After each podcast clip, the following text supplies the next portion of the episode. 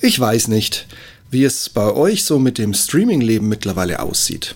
Nutzt ihr parallel mehr als einen oder sogar einen zweiten Dienst? Oder habt ihr sogar das volle Paket und nutzt einen dritten? Ich kann mir gut vorstellen, dass viel Amazon Prime-Mitglieder den auch nur in Teilen kostenfreien Videodienst nutzen.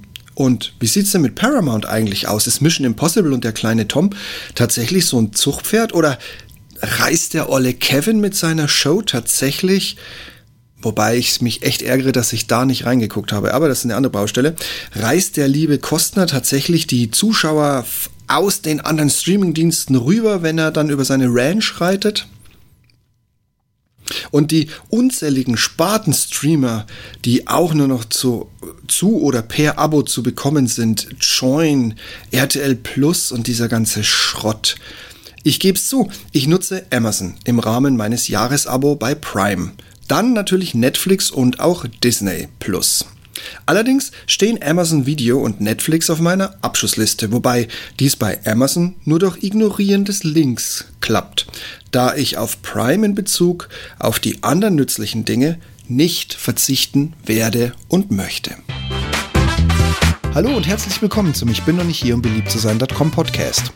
Euer Podcast zu den Themen Führung, Fliegen und Technik. Am Puls der Zeit, verständlich auf den Punkt. Mein Name ist Steve Schutz 4 und heute geht es um Heute geht es um die Folge 292. Amazon Video und Netflix stehen auf meiner Abschussliste. Vor allem letzteres noch zu bezahlen hält nur einen lebendigen Toten am Laufen. Ach, das waren doch noch Zeiten. Könnt ihr euch noch erinnern, als Netflix endlich nach Deutschland kam und die damaligen Preismodelle? Hauptsache die Konkurrenz fernhalten und möglichst schnell koste es, was es wolle, zur Nummer 1 zu werden. Koste es, was es wolle. Das Sortiment und Angebot war noch überschaubar, aber House of Cards mit, with, genau, mit Kevin Spacey, das haben wir ja wohl alle geschaut. Und so den Begriff Bing-Watching kennengelernt, das sofort komplette Durchsehen einer kompletten Serie. Die Zeiten sind lang vorbei.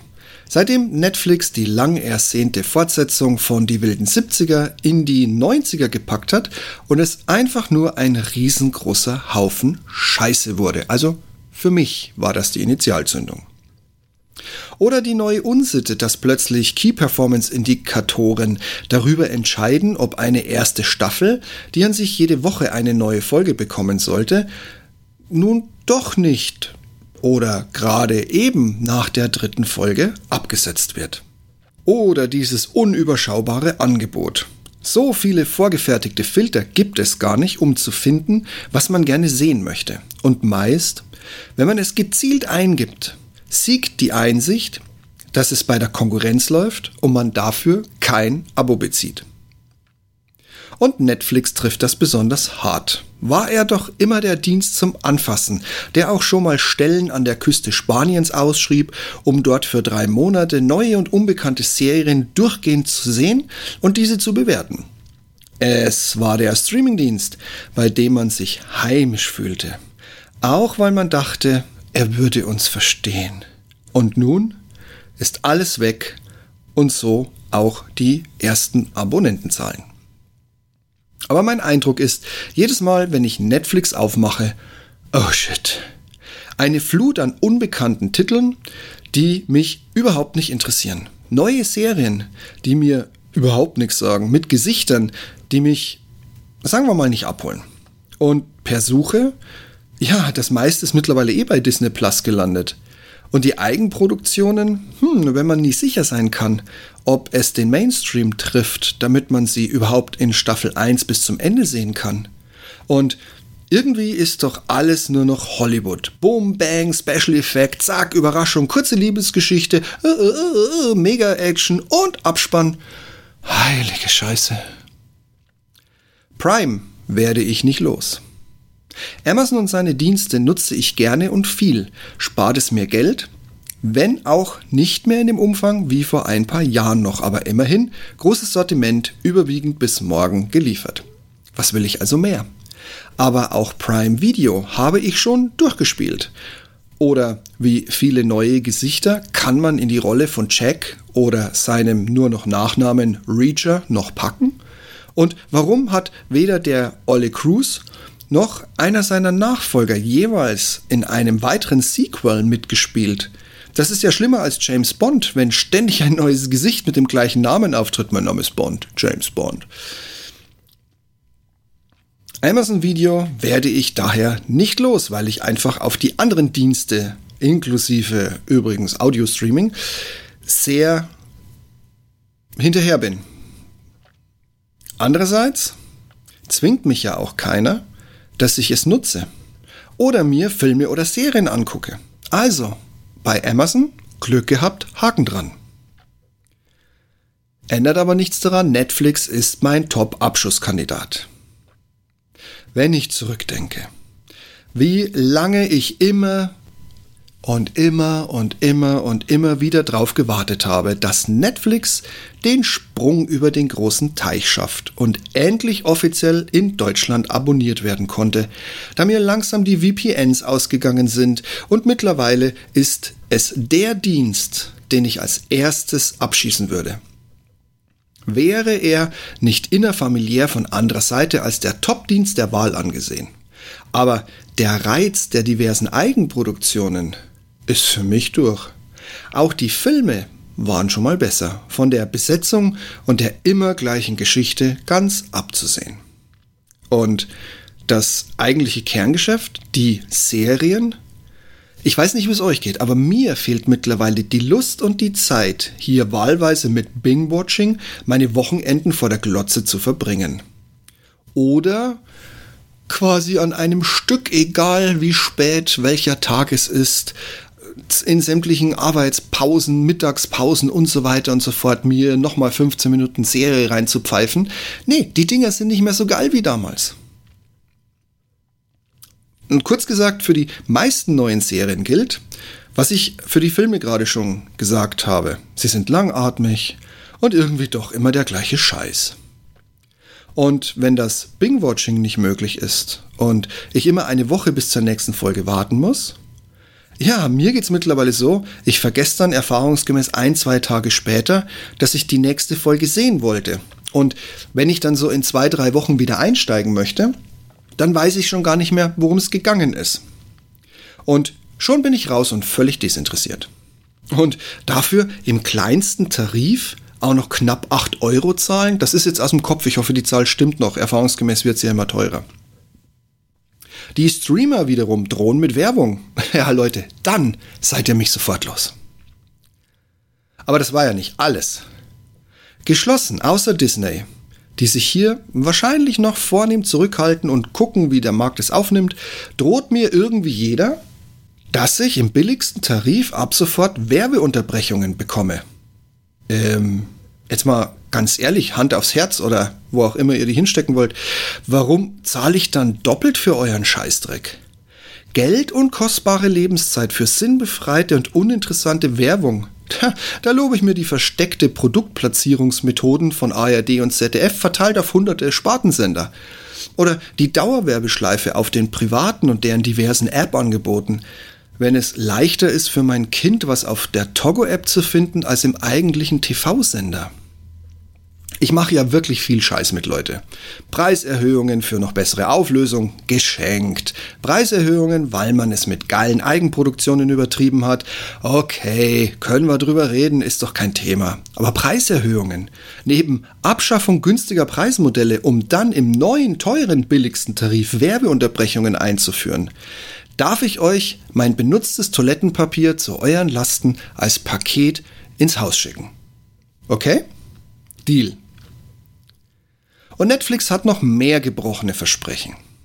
Okay, vielleicht ist Versprechen ein bisschen hochgegriffen. Aber dass ich meinen Account mit einem Freund teilen kann und darf, erst recht, wenn ich den großen Vertrag zahle, in dem ich vier Leute gleichzeitig sehen können lassen kann. Ich sehe da weder rechtlich noch sonst irgendwo ein Problem. Und Spoiler, keiner der beiden, die bei mir mitgesehen haben und dies nun nicht mehr können, haben sich einen Netflix-Account geholt. Es wurde beides mal Disney Plus, was ich mehr als nur gut verstehen kann. Obwohl ich nach wie vor mit Darth Vader und dieser ganzen sinnlosen Star Wars-Saga null anfangen kann und den Spin-offs sowieso.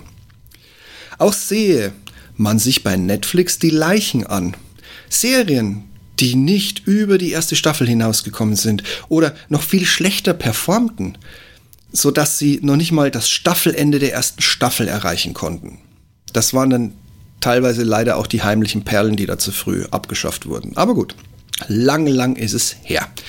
Und jetzt gucken wir uns mal die Sidekicks an. Warum soll ich dafür bezahlen, dass Netflix glaubt, nun auch Spiele vermarkten zu müssen? Ich habe mir die ersten beiden, das ist jetzt mittlerweile auch schon, glaube ich, Jahre her, die sie damals über die App Stores geschickt haben, angesehen und ein wenig angespielt. Hm, altbackenes Konzept, pixelige Grafik und relativ, wie soll ich sagen, so ein Schnachnasenende wegen komplettem Desinteresse meinerseits. Ich habe nichts davon wirklich durchgespielt.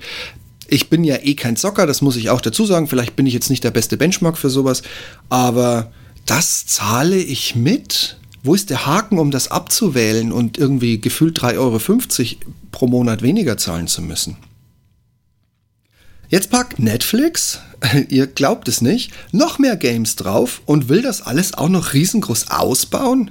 Ja, macht das Netflix, aber nicht mit einem Cent meiner schwer verdienten Kohle. Auch hat die neue schöne Welt der Streamer von RTL Plus oder Plus oder keine Ahnung bis Wow oder auch Join Plus oder Magenta TV so mein absolutes Desinteresse. Das alte Premiere, das inzwischen seit Jahren schon Sky, wahrscheinlich seit Jahrzehnten Sky heißt, spült nach Bezahlung weitere diverse Sender und Spartenprogramme in die Glotzkisten. Und obwohl mir bis heute Discovery fehlt, ich zahle trotzdem kein Premiere-Sky. Letzten Endes ist der Streaming-Krieg bislang, was heißt bislang? Er ist noch lange nicht vorbei. Aber er wird am Ende nicht einen Superhelden, der wirklich alles für 4,99 anbietet, hervorbringen. Dafür stecken gerade bei den Amis viel zu viele Dollars hinter den drei größten Amazon, Disney und Netflix. Und da jeder davon deutlich die Aktionäre im Rücken spürt, wird viel produziert und somit viel zu viel teurer Müll durch die Unterseekabel gedrückt. Ich mache da jetzt nicht mehr länger mit. Netflix steht ganz oben auf meiner Abschlussliste der unnötigen Streamingdienste 2024. Und obwohl ich mich für Star Wars und die diversen Spin-offs nicht eine Sekunde interessiere, wie gesagt, habe ich ja schon mal durchblicken lassen, finde ich mehr und mehr Inhalte eben nicht mehr auf Netflix und oder Amazon, wo ja anscheinend mittlerweile jeder Film was kostet, egal wie alt und wie schlecht er ist, sondern ich finde das alles auf Disney. Und im Hinblick auf Amazon vor allen Dingen auch ohne Leih- oder Kaufgebühr. Bei mir könnt ihr ein dickes Minuszeichen machen. Es wird nur eine Frage der Zeit sein, bis die andere Schutzbierhälfte die aktuellen Serien durch hat. Und dann wird es mir eine riesige Freude bereiten, den Kündigen-Button zu drücken und künftig ohne Netflix durch die Film und Serien zu streamen und vielleicht meinen Spaß daran wieder zu finden. Sollte euer Podcast-Player die Shownotes und die Bilder nicht komplett oder gar nicht anzeigen, dann geh einfach auf ich bin noch nicht hier um beliebt zu sein.com und öffne den entsprechenden Blogbeitrag.